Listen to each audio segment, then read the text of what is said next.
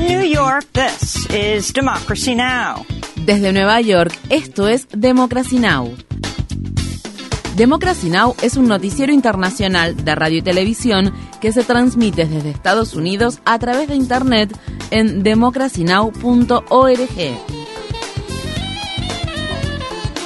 Welcome to Democracy Now!, democracynow.org. Bienvenidos a Democracy Now! en español democracynow.org barra es. El informativo de Guerra y Paz con Amy Goodman.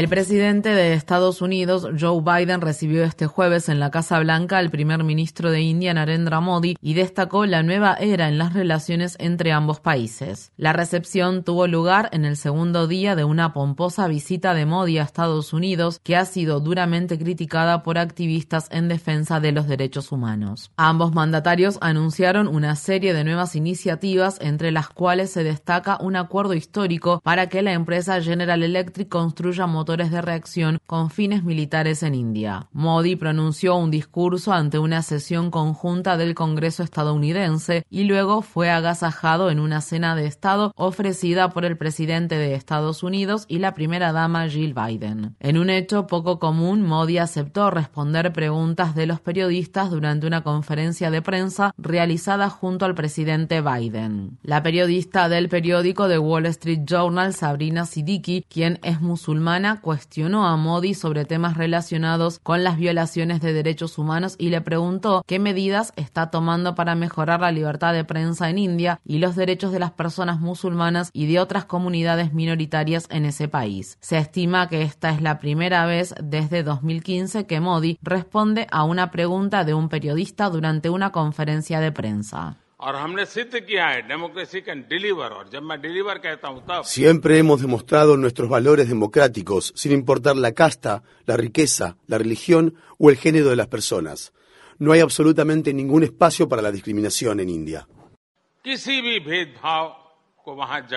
En Sudán, una gran cantidad de personas comenzó a huir este jueves de la ciudad suroccidental de Kadugli tras la apertura de un nuevo frente entre el ejército de Sudán y el grupo rebelde conocido como Movimiento de Liberación del Pueblo de Sudán Norte. El ejército de Sudán sostiene que los combatientes del grupo rompieron esta semana un acuerdo de alto el fuego vigente desde hace tiempo y atacaron unidades militares sudanesas. En la capital del país, Khartoum, continúan los intensos combates entre el ejército sudanés y el grupo paramilitar Fuerzas de Apoyo Rápido. Mientras tanto, activistas afirman que han identificado 500 cadáveres en la ciudad de Geneina, la capital de la región occidental sudanesa de Darfur. Testigos señalan que otros miles de cuerpos siguen sin ser recogidos en las calles de la ciudad después de que grupos paramilitares y milicias árabes aliadas a ellos intensificaran los ataques contra los residentes no árabes de la región. Trabajadores humanitarios afirman que las decenas de miles de personas que huyen hacia el vecino Chad también han enfrentado el riesgo de sufrir actos de violencia y agresiones sexuales. Laura Locastro, representante de la Agencia de la ONU para los Refugiados en Chad, habló con las personas refugiadas que sobrevivieron a la travesía. Estas personas describieron escenas aterradoras en las que tuvieron que huir para salvar sus vidas. Hubo masacres. Durante su huida, lamentablemente, algunas de estas personas tuvieron que dejar atrás a niños y niñas pequeños que no podían correr, así como a personas heridas y de edad avanzada. Las autoridades griegas rescataron el jueves a 145 personas migrantes que se encontraban varadas en una isla situada en el río Ebros en la frontera entre Grecia y Turquía. El rescate se produjo al tiempo que siguen saliendo a la luz detalles impactantes sobre cómo los funcionarios de la Guardia Costera griega no tomaron medidas para rescatar a los cientos de migrantes que se ahogaron la semana pasada después de que el abarrotado pesquero en el que viajaban se hundiera frente a la costa griega. El periódico español El País informa que las autoridades griegas estuvieron rastreando el barco durante más de 12 horas, pero que nunca pusieron en marcha una operación de rescate ni siquiera después de que el motor de la embarcación dejara de funcionar. En el Océano Atlántico, los equipos de rescate han suspendido una operación multimillonaria y multinacional para localizar a las cinco personas que viajaban a bordo del sumergible Titán después de que este jueves se encontraran restos del batiscafo cerca de la zona donde se hundió el Titanic Ingenieros afirman que Ocean Gate, la empresa operadora del sumergible, no tuvo debidamente en cuenta las fallas del diseño del vehículo, el cual nunca estuvo certificado para resistir la intensa presión que existe en las profundidades oceánicas. Se cree que Stockton Rush, piloto del sumergible y director ejecutivo de Ocean Gate, falleció de manera instantánea junto con los cuatro pasajeros del vehículo, quienes pagaron 250 mil dólares cada uno por la aventura. Este es Rush hablando durante una entrevista con el cineasta mexicano Alan Estrada en 2022. Me gustaría ser recordado como un hombre innovador. Creo que fue el general MacArthur quien dijo, serás recordado por las reglas que rompes, y yo he roto algunas reglas para hacer esto. Creo que las he roto con el respaldo de la lógica y la buena ingeniería. Hay una regla que indica que no puedes usar fibra de carbono y titanio para fabricar un sumergible. Bueno, pues yo sí lo hice. El periódico The Wall Street Journal informa que un sistema ultra secreto de detección acústica de la Marina de Estados Unidos, diseñado para detectar submarinos enemigos, captó lo que la Marina estadounidense presume que fue la implosión del sumergible Titán solo unas horas después de que éste comenzara su travesía. En noticias sobre el clima, la ciudad de Pekín está sufriendo la ola de calor más intensa registrada hasta la fecha en un mes de junio. Este jueves, la capital china experimentó el día de junio más caluroso desde que se tiene registro, con temperaturas superiores a los 41 grados Celsius. En México, una sofocante ola de calor ha generado una demanda récord de electricidad y se han reportado apagones en diversos estados del país durante esta semana. Las temperaturas extremas se han extendido a Estados Unidos, donde partes de Texas y otros estados del sur del país han recibido avisos de calor excesivo hasta la próxima semana. Mientras tanto, el humo proveniente de grandes incendios forestales sigue generando advertencias de contaminación del aire en Canadá y algunas zonas de Estados Unidos. Para este viernes se pronostica una calidad del aire insalubre en la ciudad de Chicago y gran parte del estado de Wisconsin.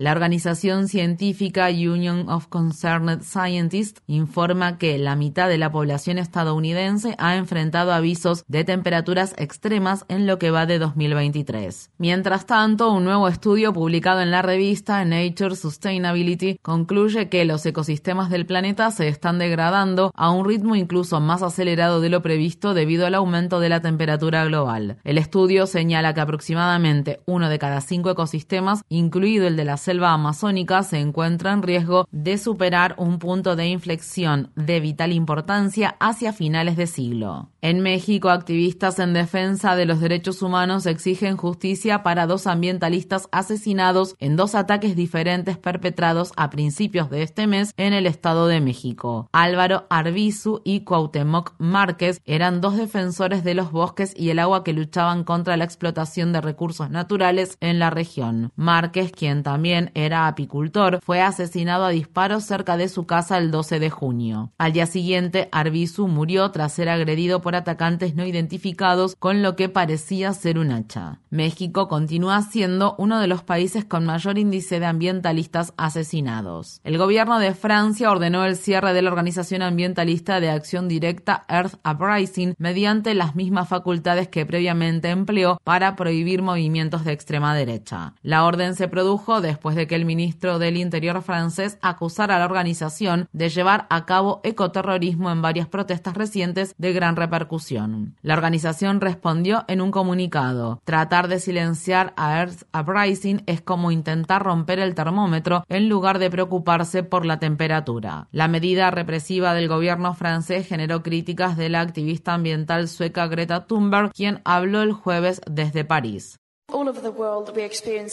En todo el mundo, como pasó aquí en Francia el otro día, los activistas están siendo sistemáticamente objeto de medidas represivas y están pagando el precio por defender la vida y el derecho a protestar.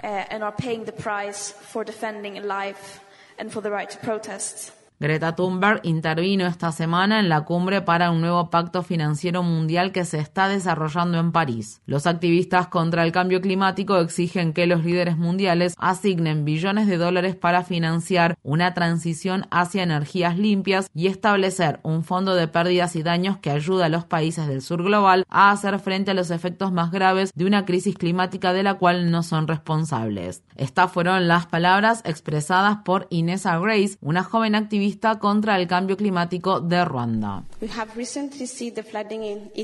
Recientemente hemos visto las inundaciones en Italia y los incendios forestales en Canadá, pero los países en desarrollo son los más afectados porque son los que menos recursos tienen para hacer frente a la situación.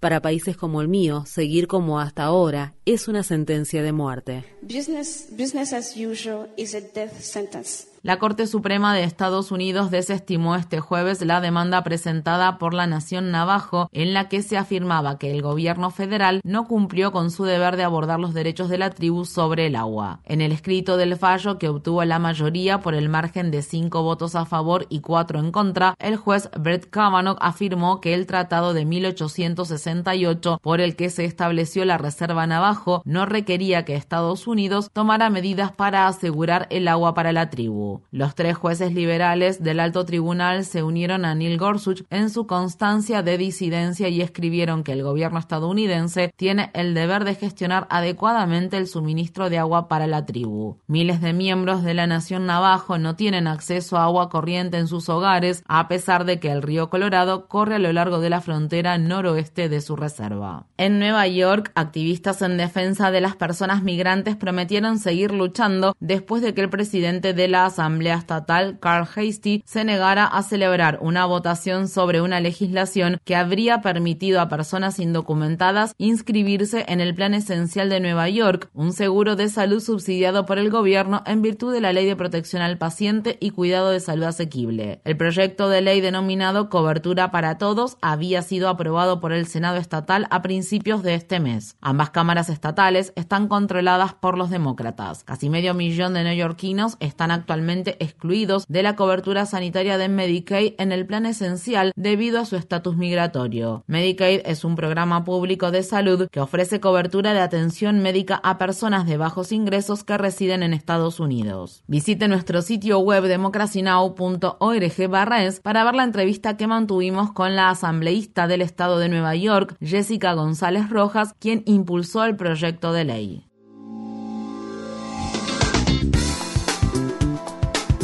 Infórmate bien. Visita nuestra página web democracynow.org/es. Síguenos por las redes sociales de Facebook, Twitter, YouTube y SoundCloud por Democracy Now! es.